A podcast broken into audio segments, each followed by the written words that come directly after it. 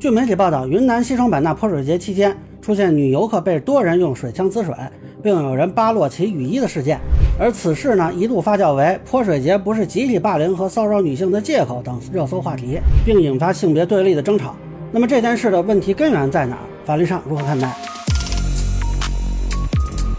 好，大家好，我是关注新闻和法律的老梁，欢迎订阅及关注我的频道，方便收听最新的新闻和法律干货啊。这个事儿非常有意思啊。一开始我是看到有一个热搜，说泼水节不是集体霸凌和骚扰女性的借口啊，主要是展示了一些女性被很多人围着滋水的现场啊。其中有一个男的上去拉衣服的片段呢，我看很多女权人士都非常生气啊。但是也有网友认为呢，啊，这个以偏概全啊，觉得当地风俗就这样，吵得不可开交。那么后续呢？这个话题词很快就没了，然后又陆续上了几个热搜啊。有一个是别让泼水节变流氓节，另一个是女子泼水节遭众男子围着泼水撕雨衣啊。那么可能后来还有一些啊，我们要特别的注意。那这个事儿呢，照例啊又展开了性别大战啊。有些女权人士发声啊，认为就不应该让男的出门啊。还有人说，哎，这男的又都破防了啊。也有人指责这是搞性别对立。那我呢，分享一点我的看法，供大家参考。首先呢，在泼水节期间有人骚扰侵犯女性啊，这个问题其实以前就有，或者说在公共活动或者公共场所有人骚扰侵犯女性是一直就有的。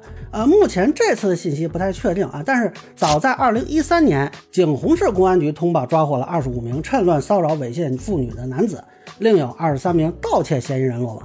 啊，到二零一四年呢，德宏警方又通报啊，当场抓获恶意泼水人员二十三名，其中一名涉嫌猥亵妇女的男子被行政拘留。这个报道相对详细啊，说这名男子呢是对着一个女士的脸部猛烈的泼水，对方眼睛睁不开，就立刻蹲在了地上。那这名男子就开始拉扯她的衣服，并用手摸了她的腰部和胸部啊，被现场执勤的便衣民警抓获。啊，我个人认为当时这个处理可能不是很重啊。因为在人群聚集场所实施这种行为，性质还是很恶劣的。除了侵犯女性的人身权，也涉嫌扰乱秩序啊！我个人认为，行政拘留是起步，刑事上呢是有可能涉及猥亵妇女罪或者寻衅滋事罪。另外，民事上啊，这些骚扰者也应该对被骚扰的女性赔礼道歉啊，并做出精神损害赔偿。那么当时为什么处理的这么轻呢？警方当时有个表态啊，说是一些遭遇猥亵的妇女，由于是外地游客，她不愿意举证或者急着离开。使得部分有涉案嫌疑的男子不能得到应有的惩罚。那当时呢，警方还做了一个提示啊，在参与泼水活动时，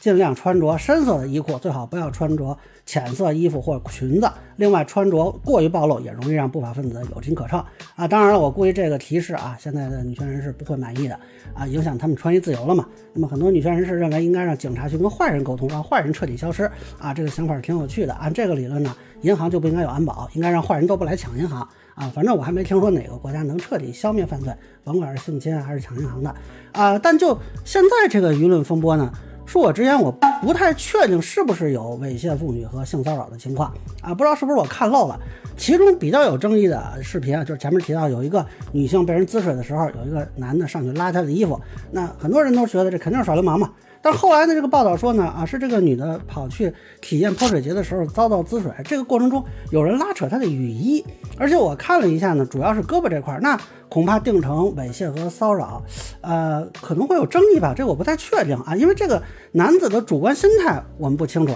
他是为了性满足去拉扯衣服呢，还是为了方便滋水所以拉开雨衣呢？这个呃，我们谁能确定呢？啊，包括这个视频的拍摄者说啊，有人拿水喷这个女士的私密部位啊，至少从这个视频我不特别确定吧，也可能有。而且咱们玩过水枪都知道那玩意儿没那么准，那你怎么确定啊？这个人就是故意喷私密部位，而不是说随机喷到的？啊，其实呢，这也是关于性骚扰由来已久的一个问题了，就是男性呢和女性发生了接触，啊，是一般性的接触还是为了性满足的目的？那这个区分性骚扰来讲是一个非常重要的指标。那之前焦点视频有一个报道，就说一个女士在电梯口抢上啊，她就被撞了，那她报警说人家占她便宜啊，警方调监控就说这是正常碰撞，是啥？就就这样就完了是吧？结束了。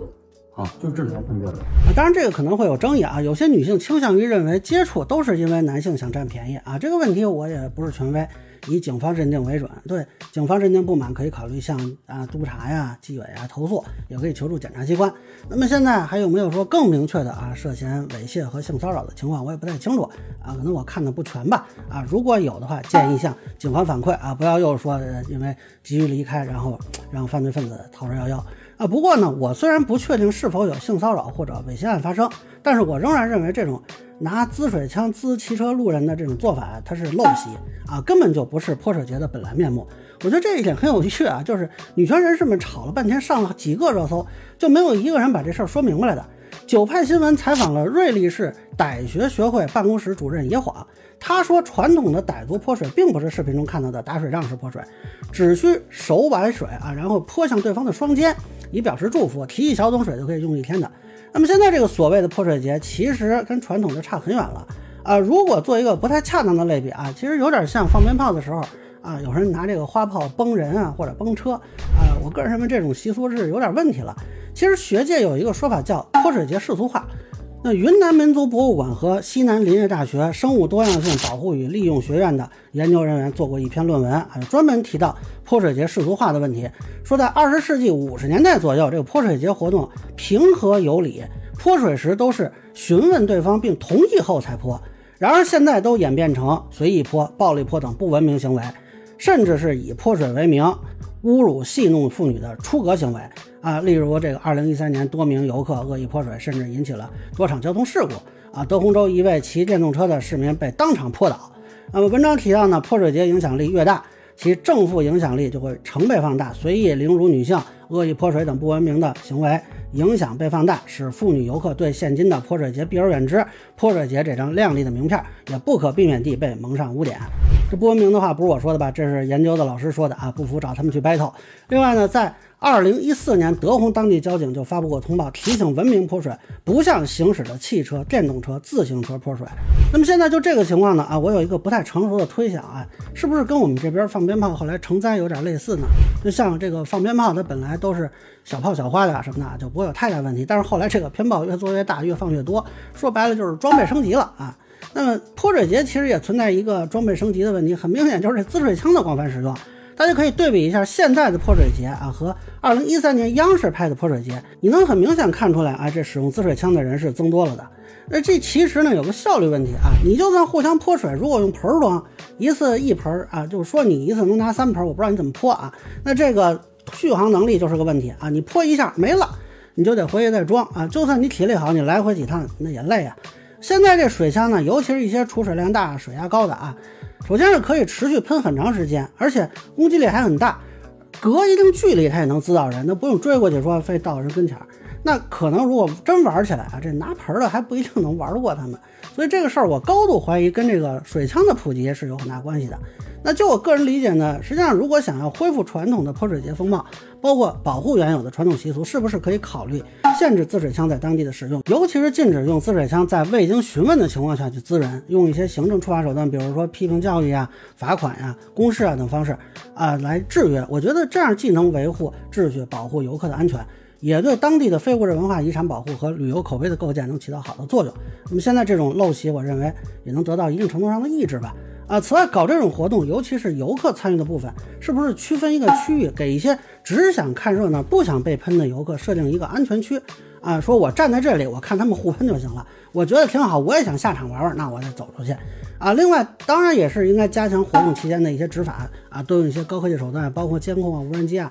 那么对一些不文明行为，考虑用啊公示啊什么手段去制约啊，包括提供一些服务措施，这些都是一般旅游景区需要去做的工作，我觉得没必要这么多说了。那最后我想说说，为什么这个事儿在舆论场会出现明显的对立啊？我认为这完全是某些媒体和女权人士把这个个别人问题上升为辱骂男性群体导致的。那大家如果回看二零一四年那次警方抓捕二十三人的新闻。没有任何争议，因为当时就很明确说，就是这人的问题啊，没有上升到群体或者地域。而我们前面提到这三个热搜，大家可仔细看可以发现，很明显最开始是非常宽泛的，尤其是最开始的这个话题词啊，我觉得这个私货夹带的太明显了啊。如果这个话题词是狂欢不是霸凌和骚扰的借口，我觉得这个争议会小得多。那么现在是